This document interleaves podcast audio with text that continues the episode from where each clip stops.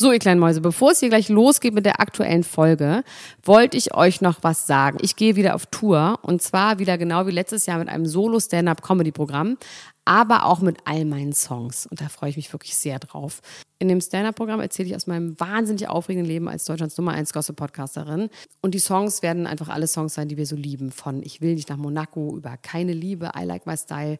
Da ist auf jeden Fall für jeden was dabei. Das Programm heißt, sie hat immer nett gegrüßt und ich bin zwischen dem 28. September und 23. November diesen Jahres in Stuttgart, Köln, Frankfurt, Bremen, München, Hamburg, Hannover und in Berlin.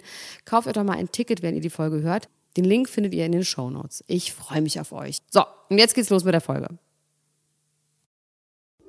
Die Niemand muss ein Promi sein Lunchbreak mit Elena Gruschka und Max Lessmann. Hallo, ihr kleinen Eichhörnchen und einen guten Appetit und herzlich willkommen zu einer neuen Ausgabe von Niemand muss ein Promi sein Lunchbreak. Eure Promi-News zur Mittagspause und los geht's. Bill und Melinda Gates haben sich getrennt. Nach 27 Jahren Ehe hat sie die Scheidung eingereicht. Was geht mich das an, ne? Denke ich mir. Klar, auf jeden Fall. Ich fand, es gab also ein paar interessante Details. Und da ihr ja jeden Mittag hier eine Lunchbreak haben wollt, muss ich die alte Zitrone ja auspressen und mir irgendwelche Geschichten aus den Fingern saugen. Das Interessante an dieser Geschichte ist, der Scheidungsgrund sind irreparable Schäden. Das ist nicht das gleiche meiner Meinung nach wie unüberbrückbare Differenzen. Irreparable Schäden sind, wenn man sich wegen unüberbrückbarer Differenzen nicht trennt. Dann kommt als nächster Schritt kommen dann irreparable Schäden und dann wahrscheinlich nur noch der Tod.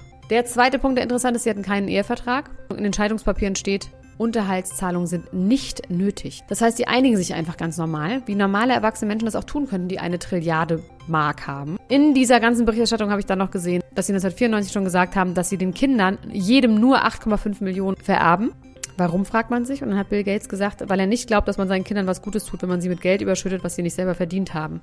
Ich muss sagen, I agree. Ein weiterer Grund neben den irreparablen Schäden, dass sie nicht glauben, dass sie weiterhin zusammen wachsen können als Paar. Ich verstehe nicht, warum man immer wachsen muss. Wieso muss man denn wachsen? Ich schrumpfe nur noch, habe ich im Gefühl. Ich wachse gar nicht mehr.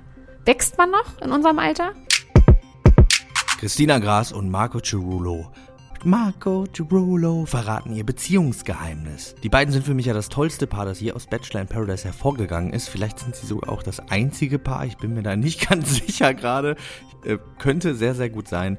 Die beiden aber haben da eine absolut herzzerreißende Reise hingelegt. Vor allem Marco vom chauvinistischen Arschloch hin zu, ja, dem butterweichen, süßen, verletzlichen und weinenden Marco Cirulo, in den sich nicht nur Christina verliebt hat, sondern auch ganz viele ZuschauerInnen. Als die beiden sich dann trennten vor ein paar Monaten, war das, äh, ich weiß, es klingt albern, aber für viele ein ganz schöner Schock. So, und jetzt sind die aber wieder zusammen und das Geheimnis äh, ihrer neuen Liebe ist ein ganz, ganz einfaches, praktisches, pragmatisches und das möchte ich gerne mit euch teilen, weil ich glaube, dass viel mehr Leute und viel mehr Beziehungen gerettet werden könnten, wenn man das so machen würde.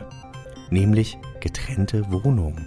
Die beiden haben über anderthalb Jahre zusammen gewohnt, haben sich dann getrennt, sind in getrennte Wohnungen gezogen und als sie wieder zusammengekommen sind, haben sie das einfach erstmal so gelassen. Sind jetzt seit einem halben Jahr wieder zusammen, sind da in ihren getrennten Wohnungen, äh, haben auch noch ihre Streits, ihre Auseinandersetzungen, aber das Ganze ist irgendwie so ein bisschen entzerrt. Ich finde, wir sollten uns viel mehr davon frei machen, wie man das so macht, wie eine Beziehung auszusehen hat, ähm, ich kenne zum Beispiel auch jemanden, der seit ganz vielen Jahren mit seiner Frau in getrennten Häusern wohnt. Und zwar so ungefähr Luftlinie 200 Meter auseinander in einem Wald. Denn nur weil man zusammen sein will, heißt es ja nicht, dass man immer zusammen sein will. Es gibt neue Schlagzeilen zu Britney Spears und zwar ist gerade all over the Internet, dass ihr Vater 2008 in einer Gerichtsunterlage angekreuzt hat, dass Britney Spears Demenz hätte und in einem Demenzzentrum behandelt wurde. Und diese Schlagzeile hat sich jetzt so eingefräst ins Internet, dass wenn man Britney Spears googelt, es sofort Autovervollständigung Demenz hinzufügt. Ich finde das schon wirklich Wahnsinn, wie schnell sowas geht, dass man mit sowas plötzlich assoziiert wird, obwohl es keinerlei Beweise gibt. Also wirklich nüchte keine Arztberichte, keine Zeugenberichte, einfach nur das Kreuz von ihrem Vater, der daraufhin ein sehr, sehr, sehr großes Millionenvermögen verwalten durfte. Hm. Es melden sich jetzt natürlich sehr viele Experten zu Wort. Die sagen, Leute, ganz im Ernst, wer eine tägliche Live-Show in Las Vegas hat und dabei 27 Choreografien durchtanzen muss und live singt, der hat keine Demenz. Das ist quasi nicht möglich. Das ist das Gegenteil von Demenz. Und somit gibt es einfach nur dieses Gerücht, was jetzt aber überall als Schlagzeile steht, Britney Spears Demenz, noch nicht mal mit Fragezeichen. Und ich mache da nicht mit. Ich möchte an dieser Stelle verbreiten, Britney Spears hat keine Demenz. Es wirft natürlich jetzt auch nicht so ein gutes Licht auf den Vater. Für mich ist es offensichtlich, dass er das gemacht hat, um bessere Karten zu haben, ihr Vormund zu werden. Wenn man schon lügen muss ne, und kein Fair Play betreibt, dann war da vielleicht gar nicht so viel dran, dass sie sich nicht mehr um sich selber kümmern kann. Hm? Jamie? Naja, ich hoffe mal, dass am 30. Juni, wenn Britney Spears auftritt vor Gericht, dass das sich alles zu etwas zu ihren Gunsten ändert. Ich werde live in LA sein und euch davon berichten. Martin Scorsese erobert TikTok. Der heute 78-Jährige ist ja äh, durchaus schon mal dadurch aufgefallen, dass er die neuen Medien und die Art, wie wir heutzutage Filme konsumieren, kritisiert hat auf den Streaming-Anbietern.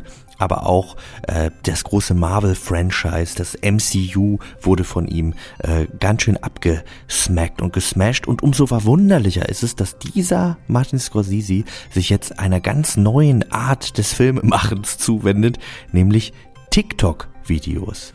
Schon in zwei Videos ist er auf TikTok aufgetreten. Beide Videos sind von äh, seiner jüngsten Tochter gefilmt und man sieht da Martin Scorsese an seiner Brille nuckelnd, so am, am Ding, wie man sich das vorstellt, äh, von so einem richtigen amtlichen Regisseur, wie er Beauty-Gadgets einordnet und sagt, was das alles ist, was das so sein soll. Äh, ein Crunchy oder ein Hair-Donut oder eine ähm, Wimpernzange. Äh, und ja, er äh, macht das halt so, wie mein Opa Richard das im Prinzip auch machen würde, nur dass es eben Martin Scorsese ist. Ein bisschen skurril ist das Ganze schon, so richtig aufregend ist es dann aber doch auch wieder nicht. Nicht so, wie ich es mir vorgestellt hatte, aber immerhin sind die beiden TikTok-Videos kürzer als der Irishman. Das war's jetzt schon wieder, oder was? Ich habe mir hier gerade eine Fondue gemacht. Na toll. Okay, na dann bis morgen. Tschüss, ciao, ciao, ciao, ciao, ciao, ciao. Das war die Niemand muss ein Promi sein Lunchbreak mit Elena Gruschka und Max Lessmann.